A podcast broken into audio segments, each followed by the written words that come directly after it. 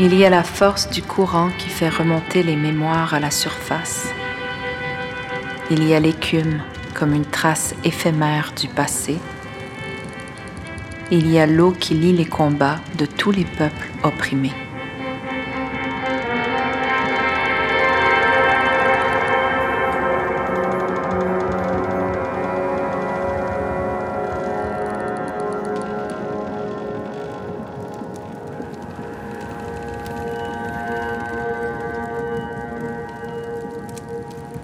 Depuis ma rencontre avec son histoire, Marguerite m'habite. Mais comment est-ce qu'on fait pour raconter l'histoire d'une femme dont il reste peu de traces et dont la voix sur le papier a été filtrée par les autres? Existe-t-il d'autres façons que l'écrit pour accéder à la mémoire? L'oralité est au cœur des cultures autochtones il existe des protocoles et une rigueur pour retransmettre de manière élaborée les savoirs de nos ancêtres. Comme l'explique l'historien Wendat Médéric Siwi, c'est toute la mémoire d'un peuple qui en dépend. Les Jésuites, quand ils sont arrivés, ils ont resté vraiment surpris. Euh, la plupart des, des, nations, des communautés étaient capables de. Les gardiens du savoir étaient capables de parler de, de, l'histoire de leur communauté, de leur nation sur 3, 4, 500 ans pratiquement, et, avec une, une, précision et une, euh, une constance euh, inégalée. Donc, c'est quoi qui était vraiment important. Est-ce que l'histoire orale, pour toi, elle a autant d'importance que les archives? Oui, tout à fait. Mais euh, comme moi, je pense que on gagne à intégrer le plus de perspectives possible. Le, discours des, euh, des aînés m'a également permis de comprendre les limites importantes des archives, euh, puisque, comme je dis souvent, les archives, généralement, sont destinées à, des supérieurs. Hein. C'est souvent des rapports et autres. Donc, on généralement, on essaie de de dépeindre euh, une réalité embellie, je dirais, de nos actions et de nos travaux en tant que, que fonctionnaire ou en tant que personne chargée d'un dossier ou d'un rapport. Donc, on, il était pas au courant de tout, de toute façon.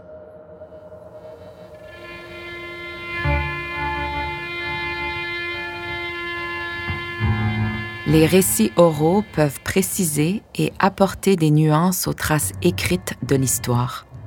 En 1997, la Cour suprême du Canada les reconnaît comme preuve à part entière au même titre que l'écrit. Je pense pas que l'objectivité existe vraiment en histoire ni dans les archives. Euh, si on, on s'imagine que l'objectivité pure existe, à ce moment-là, je pense qu'on a une quête de la vérité. Puis cette vérité-là devient une vérité qui écrase l'autre ou les autres vérités. L'historien Brett Rushford abonde dans le même sens que Médéric Siwi. Il n'existe pas une seule vérité, mais plusieurs pistes de vérité, élaborées à partir des fragments d'informations qu'il nous reste. If you're interested in anyone but a handful of very powerful literate people, uh, all that's left are these little tidbits. You know, you might compare it to shards of pottery. You might compare it to, uh, you know, little clues uh, that exist in a mystery. Uh, but what we have are the pieces that um, sort of incidentally make their way into the archive. And if we're interested at all in the vast majority of humanity, uh, people who were not in power, people who were uh, indigenous in, a colonial world, or people who were enslaved in a, a settler-free world, uh, people who spoke, uh, you know, different languages than French in Montreal uh, in the in the 18th century, um, or even just women uh, they had all the range of hopes and expectations and disappointments and friendships and loves and enemies that we all have. Uh, but we don't have thousands of letters and page after page of diaries or you know uh, very much at all left of their lives. And so to to get at their experience the only option is to do some imagination. And i think critical fabulation is one way to frame it La fabulation critique est un terme avancé par la sociologue américaine Cedia Hartman. On l'utilise pour combler les silences des archives, surtout pour l'esclavage transatlantique. C'est une écriture qui combine la recherche historique, la théorie critique et la fiction narrative et qui a inspiré de nombreux chercheurs. En tant qu'artiste, la fabulation critique, ça me permet d'imaginer Marguerite et de remplir les trous dans son histoire. Son procès aux archives, c'est tout ce qui nous reste d'elle. Philippe Némé-Nombré est sociologue à Montréal. Ses recherches portent sur les relations, les tensions et les solidarités entre peuples autochtones et communautés noires en Amérique, au Canada et au Québec. Je pense que méthodologiquement, on n'a pas le choix de euh, faire de la fabulation critique, justement. Donc, d'essayer de, de, de, j'allais dire d'extraire, mais pas d'extraire, de, de, de, reprendre ces documents-là et euh, d'essayer d'en dégager ce qui aurait pu être. Ce qui aurait pu être euh, de, de, tout ce que l'archive ne nous dit pas, mais vers les, choses vers lesquelles l'archive nous pointe. C'est-à-dire quand on, a accès à la vie euh, des esclaves, on y a seulement accès à travers l'archive de la violence, à travers, comme tu le disais, euh, bon, euh, les actes notariés, les archives de journaux, et ainsi de suite. Et la, seule chose qu'on peut avoir directement en regardant ça, c'est la texture de la violence. Euh, à l'intérieur d'une même maison, dans la propriété euh, de, de ben il y, y a des proximités qui sont pas spéculées. Il y a effectivement des esclaves noirs et autochtones qui vivent différemment une même violence. Donc là, on a quelque chose de très tangible.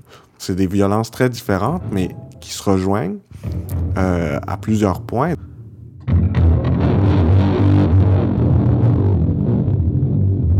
Le constat est évident.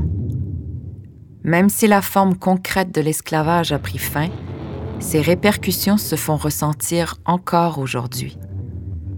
Tous les indicateurs de violence le démontrent.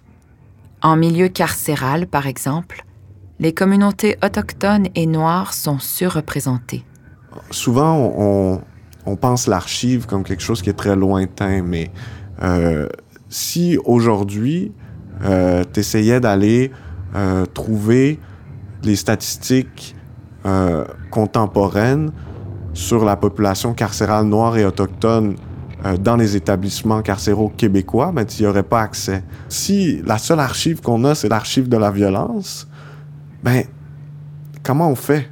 Pour faire réémerger les résistances, pour les voir même. Comment est-ce qu'on on, peut habituer notre regard, notre oreille, nos sens à les sentir même aujourd'hui, dans le présent?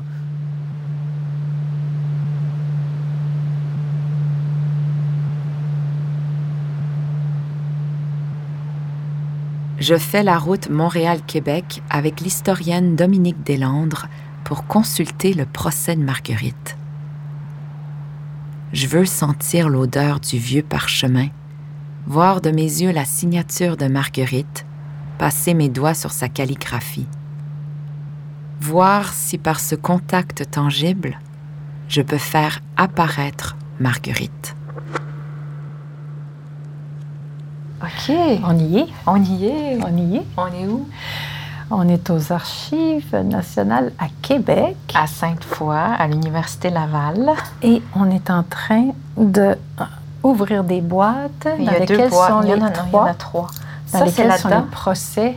Et ça, de... il y a quoi là-dedans? Je sais pas. OK, ben on, on ouvre. On ouvre Euh, la première attends, on va commencer par l'ouvrir comme il faut. Ouais. On met pas des gants blancs ici? Ben, ça n'a pas l'air. Mon Dieu, regarde ce papier-là. Ouais. Aïe, aïe. Ça, là, ça vient de 1740, Euh, ce livre-là. Peut-être. appel. Là, Ouais. c'est son appel. C'est là. C'est là qu'elle signe. Marguerite. OK. C'est ça. Voilà. son- Voici sa signature. Marguerite Duplessis. Wow. Elle signe avec deux T. Mm. Mais elle savait écrire, on le voit là quand même. Elle savait Mais signer. tu sais, tu sais, savoir signer, c'est pas nécessairement savoir lire ou écrire, écrire. Tu peux savoir dessiner les lettres parce qu'on te l'a montré. Mais c'est quand même quelque chose. Elle sait combien ça peut être important de, de ben, d'apposer sa signature. Mais c'est vrai que de voir son écriture, là, ça. Mm. On a l'impression de, de- de toucher un peu à qui elle était. C'est comme la seule trace qui nous reste d'elle aussi, hein, sa signature. Puis on peut voir le geste aussi. Ce, ce geste-là te ramène dans le passé aussi. Mhm. Hmm. Wow. Marguerite Duplessis. Ouais, son. Ah, ça me fait quelque chose de passer mes doigts là-dessus. Là.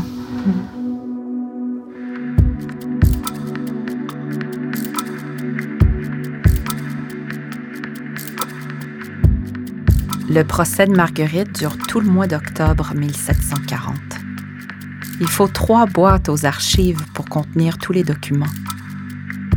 Puis ce qui est formidable ici au Québec, c'est que nos archives euh, sont extrêmement, sur une longue durée, donc d'une profondeur, depuis le 17e siècle jusqu'à euh, jusqu'à la conquête, ça n'a pas brûlé, on n'a pas eu de révolution qui est venue, euh, comme la Révolution française, tout détruire les papiers importants, etc. Donc, on se retrouve avec une continuité dans les archives qui est intéressante aussi. Et dans les archives paroissiales, qu'on recoupe avec les archives euh, judiciaires, qu'on recoupe avec les archives notariales. Comme ça, on peut voir euh, les transactions et tout ça. Puis on peut recréer tout un monde qui est absolument euh, fascinant et beaucoup plus euh, coloré qu'on l'a dit. Au début de son procès, Marguerite se trouve à la prison de Québec. Ce n'est pas tout à fait clair pourquoi elle y est emprisonnée, mais elle est accusée d'être une gueuse, une voleuse et une libertine par son nouveau maître Marc-Antoine Huard Dormicourt. Dormicourt est officier des troupes de la marine et il compte déporter Marguerite en Martinique. Marguerite s'y oppose et entreprend alors des démarches pour faire reconnaître sa liberté. C'est une femme libre et la fille de feu sieur Duplessis Faber. Fait que ça, c'est la requête de Marguerite. C'est la première. Elle n'est pas, née, c'est- elle n'est pas née d'une esclave et que par conséquent, elle, Elle est née née libre. libre. Elle est née libre. Ouais. Cependant, on lui conteste son état dans les temps mêmes qui- qu'étant sur les terres de l'obéissance de Sa Majesté, qui sont un pays de liberté pour tous ceux qui, comme la suppliante, font profession de la religion catholique, apostolique et romaine. romaine. Son esclavage, Son esclavage cesserait par la raison qu'elle serait par là, devenue sujette du roi. Mais non seulement on prétend que la suppliante est esclave, le sieur Dormicourt juge lui-même la contestation en resserrant la suppliante dans une étroite prison. Et comme la liberté étant un droit naturel, elle doit être accordée provisionnellement à ceux dont l'esclavage n'est pas prouvé. La suppliante a recours à l'autorité de votre grandeur pour obtenir sa liberté provisoire, et elle continue à ses vœux pour la conservation de votre grandeur. Jacques Nouit. de la Poufferie pour Marguerite Duplessis.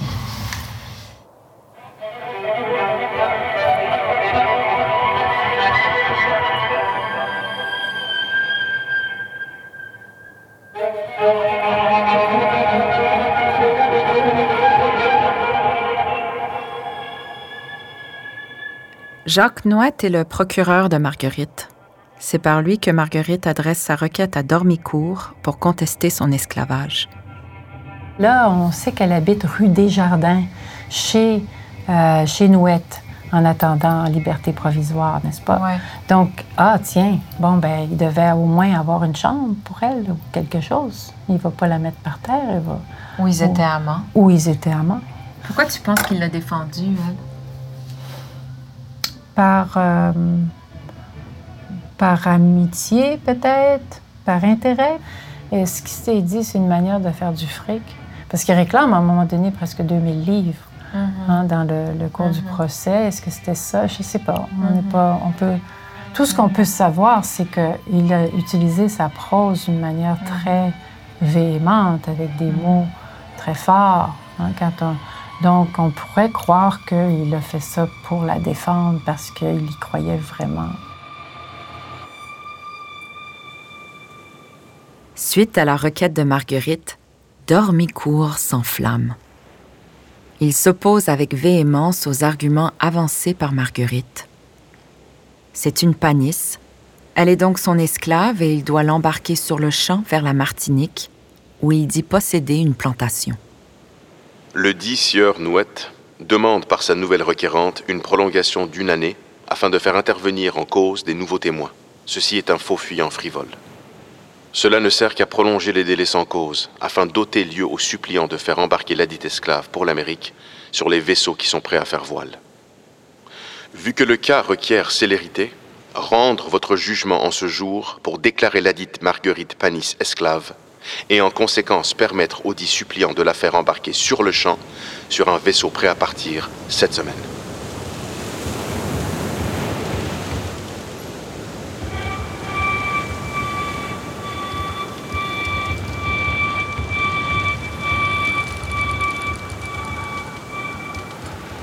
Puis c'était qui alors les paniers? Alors, les panis, ben, c'est c'est un nom qui est devenu un peu générique pour euh, désigner des tribus autour de ce qui est le Nebraska actuel, Les paniers. Pawnees, qui, eux, euh, donc le nom un peu déformé, est devenu, c'est devenu synonyme d'esclaves euh, autochtones. Donc, on dit panis ou panis avec deux SE pour une femme. Euh, c'est des, des ennemis, des alliés euh, autochtones des Français. C'est devenu un terme générique. C'est ça. Ouais.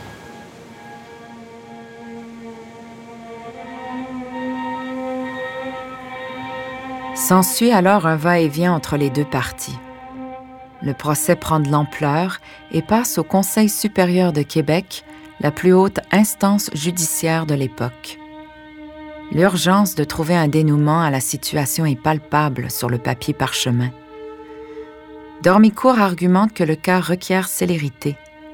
Nous sommes déjà à la fin octobre, le fleuve risque de bientôt geler et les navires ne pourront plus quitter le port. Marguerite convoque deux témoins qui ne se présenteront jamais en cours. Noët fait la requête d'attendre l'année suivante pour que le frère de Duplessis Faber vienne confirmer l'identité de Marguerite. Dormicourt, lui, refuse de fournir son acte de vente. Puis, coup de théâtre, Dormicourt fait intervenir deux témoins, René Bourassa et Nicolas Sarrazin, qui ont connu Marguerite enfant au poste de traite de Green Bay. Ils la reconnaissent à son œil balafré.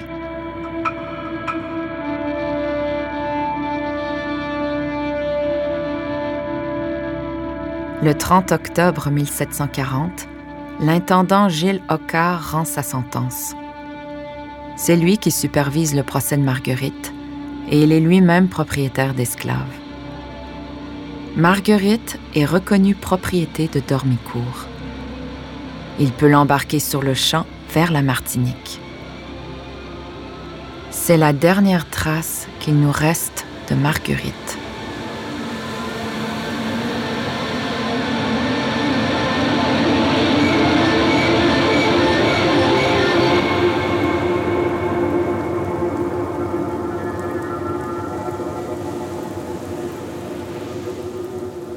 Est-ce que ça pourrait être possible qu'elle dise la vérité, Marguerite? Mais ça se peut. Qu'elle ait été la fille de feu de Sieur Duplessis. Oui, ça se peut.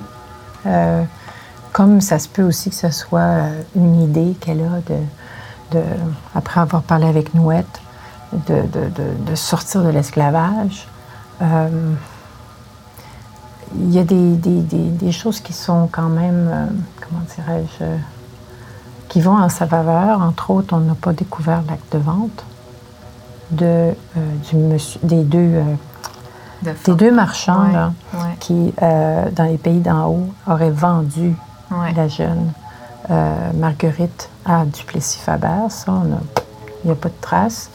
On lui fait un procès, on, l'amène en justice, il faut qu'elle amène ses preuves et tout ça, donc on lui donne un traitement. Ça, c'est intéressant de, savoir ça. ils auraient très bien pu dire, tu es une esclave, tu ne vas pas en justice, puisque mm-hmm. l'esclave a zéro droit. Mais la voilà qui est quand même euh, saisie, en fait, en justice, et la voilà qui se défend. Et il y a des gens qui sont pour elle. Il y a des mm-hmm. gens qui croient son histoire. Donc, mm-hmm. qui sait?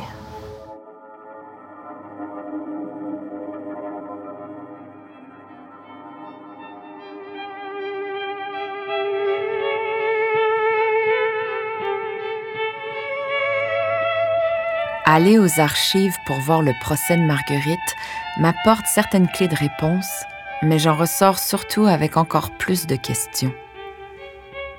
A-t-elle cru qu'elle pouvait gagner son procès? Qu'a-t-elle ressenti au moment de sa sentence? Et qu'est-ce qui s'est passé après? Les traces papier s'arrêtent ici, mais y a-t-il moyen de faire émerger les mémoires autrement que par les archives?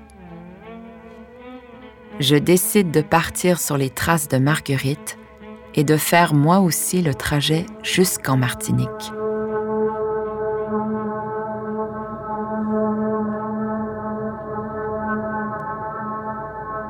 Il y a le froid qui fait geler le fleuve et emprisonne les coques des navires.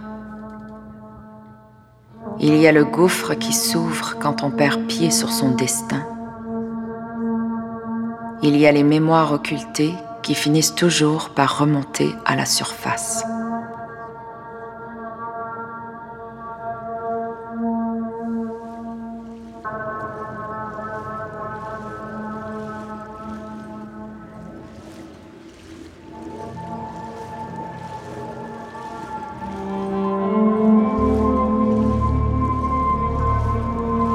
Marguerite la Traversée est un projet de production Onishka et Transistor Média.